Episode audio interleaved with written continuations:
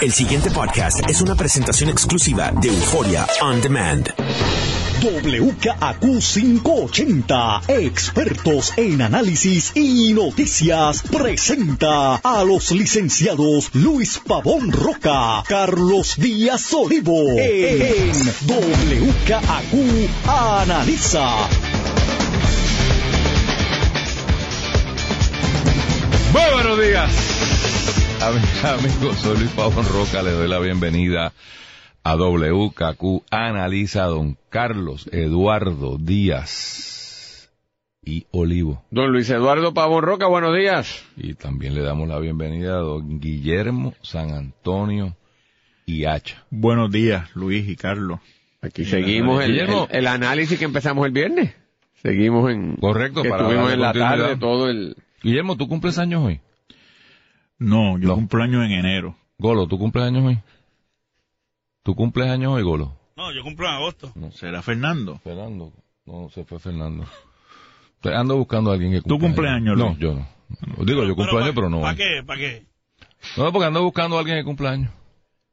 Mira, eh, está Guillermo Depende, aquí hoy. Bueno, los políticos siempre cumplen años, Eh, todos los días. sí, pero no pagan. Mira. Trajimos a Guillermo de nuevo hoy, porque primero yo pensé que no llegaba al programa, pero llegué.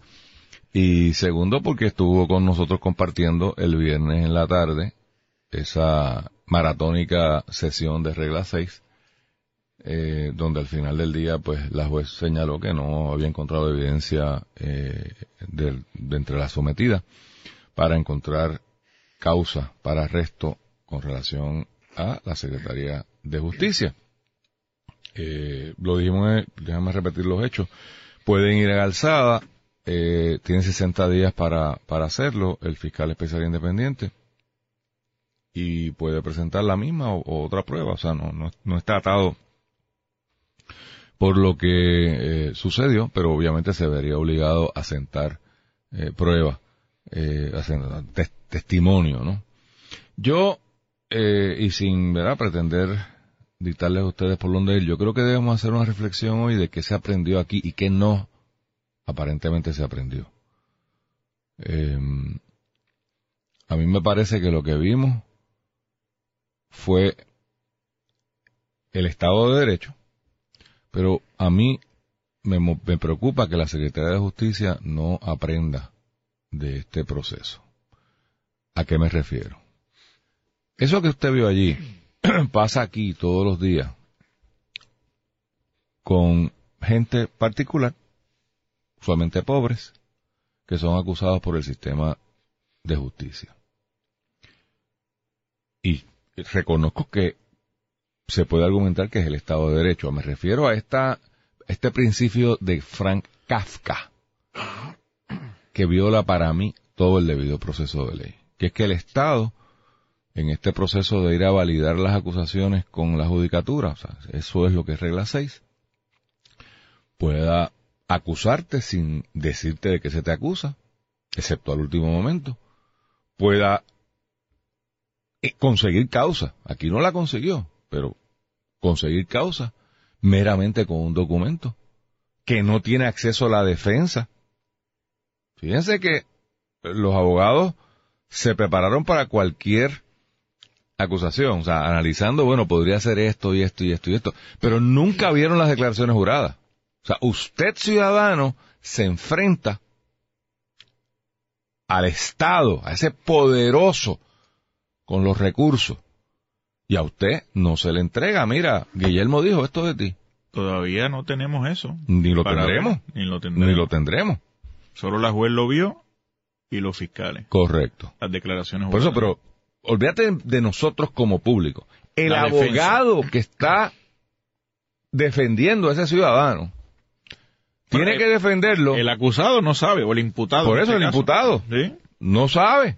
Eso está bien. A ust- A ustedes les parece, y me da mucha pena cuando oigo a la Secretaría de Justicia decir que va a seguir utilizando ese sistema. Porque habiendo estado sentada ella en la, en la silla del acusado, habiendo sido ella fiscal por mucho tiempo, si a usted le parece que eso es injusto, pues a mí me parece que eso es injusto. Yo, de verdad, creo que está mal que se someta por, primero, que se permita someter por papeles.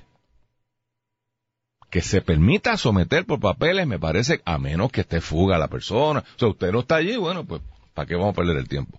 Pero si usted está allí dando cara, ¿a usted no le parece que usted debería tener derecho a que quien lo acusa se siente allí para, a través de un contrainterrogatorio, saber exactamente qué es lo que la persona está diciendo y por qué? Y que uno pueda ver dimino, uno pueda ver si hay una intención. Segundo, si va a ser por papeles que no, ni siquiera se le entrega al abogado que defiende y a la parte esa declaración jurada para que pueda no piense que todos los casos van ese dream team de abogados. No piense, o sea, de hecho, mucha gente va sin abogado. Porque bendito, no, no consiguió, no se enteró, no le dio tiempo. Yo, desde este micrófono, le pido a, las- los poderes que son, no sé, a la legislatura, el Tribunal Supremo mediante sus interpretaciones, esto hay que mirarlo. Pues yo creo que esto no, en siglo XXI, los ciudadanos deberíamos tener derecho a saber quién nos acusa, de qué se nos acusa, qué dicen, para poder uno, ¿verdad?, responder. Y, y si el caso es bueno, va a seguir para adelante. Don Carlos. Eh, cuando suceden eventos como los que hemos vivido esta semana y sobre todo el viernes, suele haber reacciones y con las reacciones reclamos de acciones inmediatas y urgentes contra lo que momentáneamente se percibe por algunas personas como un problema. Y esa es la peor consejera que puede haber eh, para alteraciones o cambios en la política pública porque depende del sentir o la emoción del momento. Hay varias cosas que yo creo que hay que pensar y reflexionar aquí.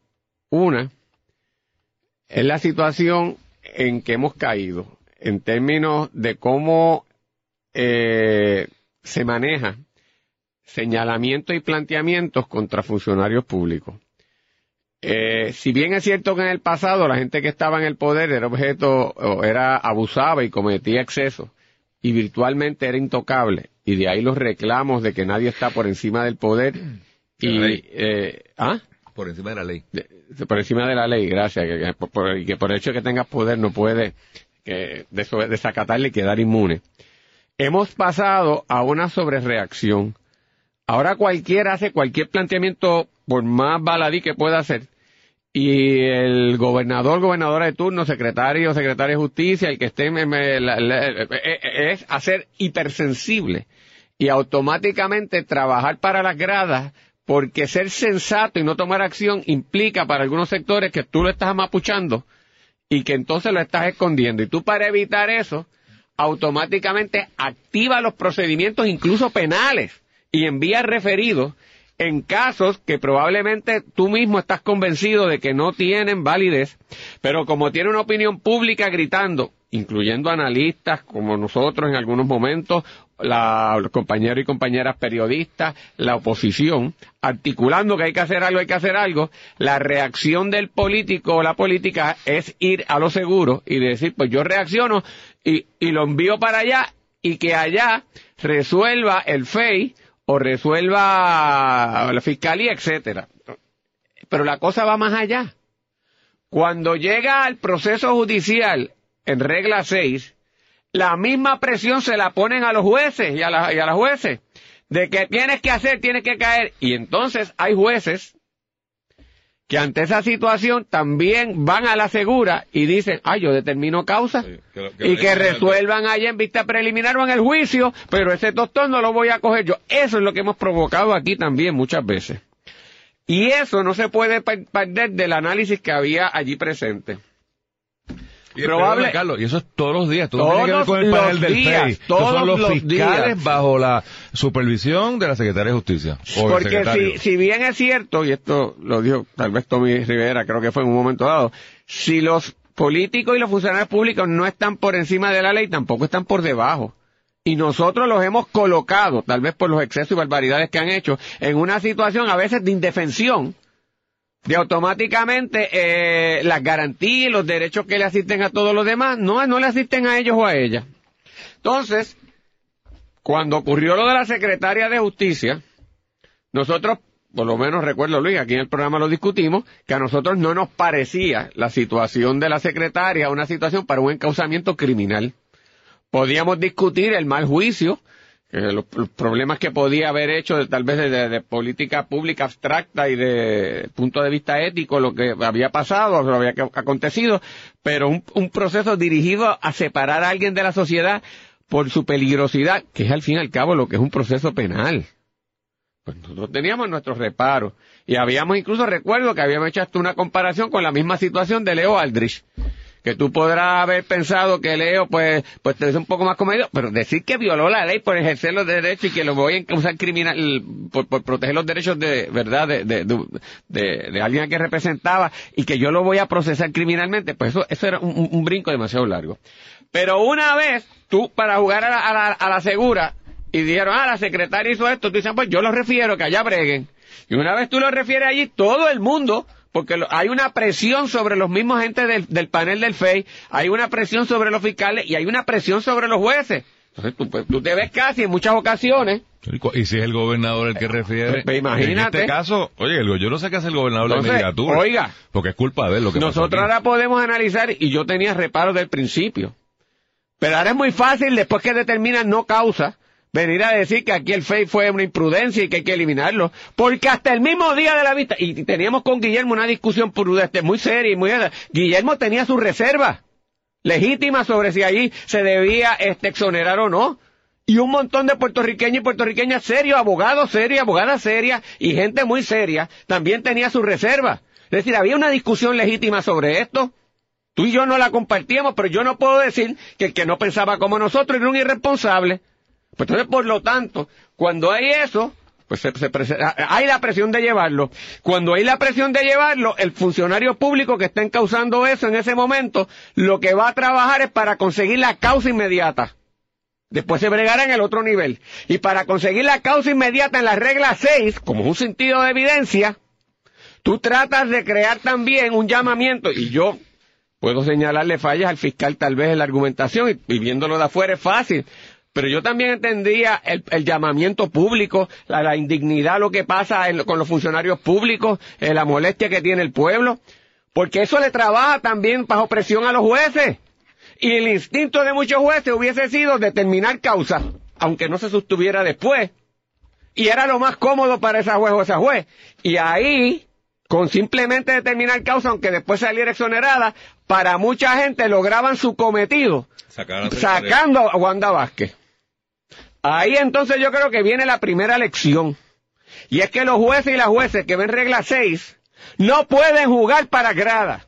No pueden tirarle la papa a otro. Tiene, y la sentida evidencia no es decir, ay, espérate, no estoy convencido, pero con esto no. Si usted no está convencido, el caso no procede hacia arriba. Y esa, y esa determinación y esa valentía carece. O sea, está, de- está totalmente ausente muchas veces en los tribunales, muy particularmente con los pobres.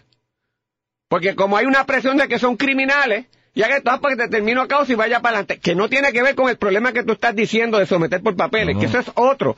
Es el instinto de autopreservación de los funcionarios públicos a los que los hemos sometido. Y yo creo que quedó evidenciado ahí. Esa es la primera lección que yo creo que hay que, que- que tener aquí. Quiero también tener señalado que ahora de inmediato quieren hasta derogar eh, la oficina del FE y, y- y- plantear que esto es un grupo de irresponsables. Oye, todos los días salen fiscales a, la- a los tribunales comprometidos con su trabajo y le salen inocentes los acusados. El perder un caso, e incluso hasta civil, no significa un mal desempeño del abogado, abogada fiscal que estuvo involucrado. Eso es parte del proceso. Así que el hecho de que ese caso lo hayan perdido y que yo pueda pensar que no se debe haber llevado, no implica que la figura del, del fiscal independiente y de la gente que está allí sea un chorro de charlatanes y que hay que, hay que eliminar esto. Que, que se amerita revisarlo, que yo puedo criticar que en ese caso se lleva, muy bien, pero a veces yo veo unas cosas aquí, este, muy terribles eh, y unas reacciones inmediatas que hay que tener cuidado del punto de vista de la articulación pública. Y ese me parece a mí que es una de las cosas que con cuidado hay que tener aquí. Quiero dejarle presente también a ustedes, para seguir con el análisis, que desde el punto de vista político, habrá que ver qué pasa con Wanda Vázquez, qué pasa con la administración de Rosselló, que al fin y al cabo fue el que activó y dio paso a toda esta cosa. Y les dejo plantear a ustedes qué pasa con Tommy Rivera Chat, que me parece que desde el punto de vista político aquí es el perdedor. Es el gran perdedor, porque él en gran medida articuló, y, de- y desde cierta perspectiva, con base, reclamos en contra de la secretaria. Y, y, forzó a que se sacara la secretaria. Y dijo cuánta cosa había de la secretaria. Y la secretaria ganó el caso. ¿Cómo queda esto desde el punto de vista político? Porque yo puedo entender los reclamos de él y, porque, como dije, mucha gente hasta los comparte y tiene base, eh, en cierta manera, para hacerlo. Pero desde el punto de vista político, ¿cómo queda todo esto? Se los dejo ahí a ustedes para que sigan partiendo de... Sí, no, yo eh, de- desde el principio yo entiendo que la investigación contra la secretaria de Justicia estaba, eh, como decía o dijo la fiscal federal, mal direccionada. Y yo escuché a, a Nidia Cotovives y me pareció que no era esa la manera Que de no ha dicho nada, ¿verdad? Yo no lo he escuchado, ¿no? Tan, tan vocal y tan... andaba por ahí Pero cuando da, cuando da a conocer, que siempre digo, en el contexto de exonerar a medio mundo, en el caso del WhatsApp, excepto al juez que conspiró consigo mismo, y recordando que a ese juez también le sometieron sus cargos por declaraciones juradas, porque es que esto es un, eh, un tema recurrente. Eh, y, y, y había algo raro, había algo que no que no lía bien en la acusación esa que se le quería presentar a la secretaria de Justicia. Yo compartí esa preocupación. Parecía una especie de venganza, parecía una guerra pequeña, parecía una guerra política entre sectores y por supuesto que el sistema judicial no se puede usar para eso. En el camino eh, me parecieron que hubo cosas que se fueron destapando. La secretaria de Justicia siempre dijo que no participó de ninguna reunión. En abril lo dijo. Y Noticel lo cita hoy en un artículo de fondo. Eh, pues resulta que sí, que participó de una reunión y resulta que relevaron un fiscal para que solo atendiera este caso. Y resulta que un caso típico de ratería, pues tenía asignados fiscales y solicitaban a los fiscales a Miramar para ver el progreso eh, por la fiscal general. Y eso, el, todo el que practica por ahí sabe que ningún escalamiento de nada tiene ese nivel de atención. Pues yo consideraba que algún grado de aprovechamiento del servicio, de sus funciones, ocurre. Decía Carlos, decía Luis también el viernes pasado, pero ese no es el aprovechamiento que la ley tutela, eso no es un aprovechamiento económico. Ella no se ha echado ningún billete en el bolsillo, es verdad, y eso presentaba complicaciones. Eh, y en el balance de los intereses, yo también pienso como ustedes que someter a la Secretaría de Justicia a un proceso criminal de esta naturaleza con las consecuencias que eso tiene para el andamiaje y el país, sin que haya aprovechamiento económico ninguno, meramente porque utilizó como aparenta haber utilizado, aunque no se encontró ni siquiera una cintila de prueba sobre eso, esa- esas imputaciones, quizás porque la juez entendió que podrá haber sido cierto todo eso, pero no constituye delito. Es que ahí, ahí yo que creo ese que es el punto, la ¿verdad? cosa. Ese es el punto. Podrá haber habido todo eso. Tal vez, pero eso no es delito. Claro, y, y entonces, a mí me parece que, que, que, que hay muchas lecciones que aprender. Yo no, realmente, Carlos, no veo la valentía del tribunal hubiera sido, a mi modo de ver, declarar a la secretaria de Justicia incursa en causa, o sea, declararle causa. Pero fíjate, eso hubiera generado valentía, ¿sabes no. por qué? Por las consecuencias No, no, que tenía digo- eso. yo lo que Pero digo si, es si que- hubiese sido la prueba, yo no- si hubiese habido bueno, la prueba. claro, no pero la prueba solo la- la vio la juez. No, no, Ah, baja mi la punto. valentía es, Claro. Bueno, pero yo no porque- puedo adjudicar de valentía una decisión de una juez que yo no vi la prueba que ella No, vio. pero- Guillermo, no, lo que planteo no. es lo siguiente. Yo Es realmente- que es más fácil como decir es, como es fácil, No, más fa- eso es. no, por fácil consecuencias que tenía aquí. Claro, eh, Guillermo, es más fácil Claro. decir causa porque es con un cinti- una cintila de evidencia, es una cosita así. Sí, pero se todos los se- días, todos pero los días los tribunales Claro, lo hacen. pero no es la secretaria de Justicia. Pero con más razón, porque es decir, los casos estos que dice, ah, hay gente que plantea, ah, pues salió porque es privilegiada. No. Al ser privilegiada, demostró por qué estos procesos deben ser más rigurosos, porque con el privilegiado aplican el proceso como debería ser. Pero ya Mas dijo que no, apliquemos. ya dijo que no, que el proceso va a seguir siendo igual. Pero el proceso te estoy hablando en, el, en, la, en, en dedicarme a aquilatar y no trabajar para las gradas y dar causa automático. Es decir, regla 6, no nos llamemos engaño. Es un proceso baladí. Es prácticamente una aplicación automática de causa para la inmensa mayoría de los puertorriqueños y puertorriqueñas sometidos al proceso judicial. y Estoy eso no es- debería ser así. Eso es lo que yo estoy, Estoy de señalando. acuerdo contigo. Pues y claro, a ningún fiscal le molesta. Claro. Porque van en coche.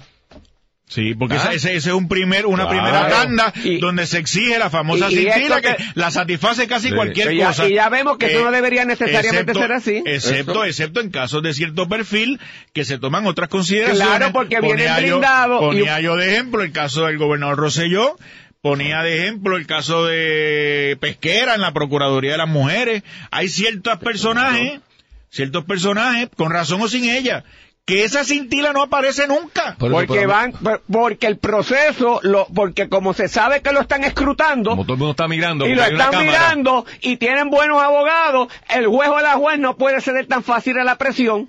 Pero cuando es Juan, Pero Juan- cuando Juan- es allí- claro, es el Pancho sí, Carequeso, es lo que se me lo preocupa. pasan por la piedra. Piedra, Y, con el, y con el derecho en la mano, porque bueno, como le han dicho claro. siempre que es solo una cintila, Pero lo que te digo, pero sin que no es un mini juicio. pero sin tila no es causa automática. Eso es lo que estoy diciendo. Y cintila no es que no pueda adjudicar credibilidad, Claro. como hay jueces muy prestigiosos Ahí por ahí mismo. que dicen. Y cintila es que se le debe comunicar a ese acusado de que- quién lo está acusando y qué dijo para que se pueda defender. Porque ese es el problema. A, a- a Pancho para que eso, eso lo dejan y, y- y ya, y después te negocian un buen deal. Pero como saben que no tienen caso, yo no pierdo la esperanza de que esto por lo menos sirva para revisar estos temas. El pasado podcast fue una presentación exclusiva de Euphoria On Demand. Para escuchar otros episodios de este y otros podcasts, visítanos en euphoriaondemand.com.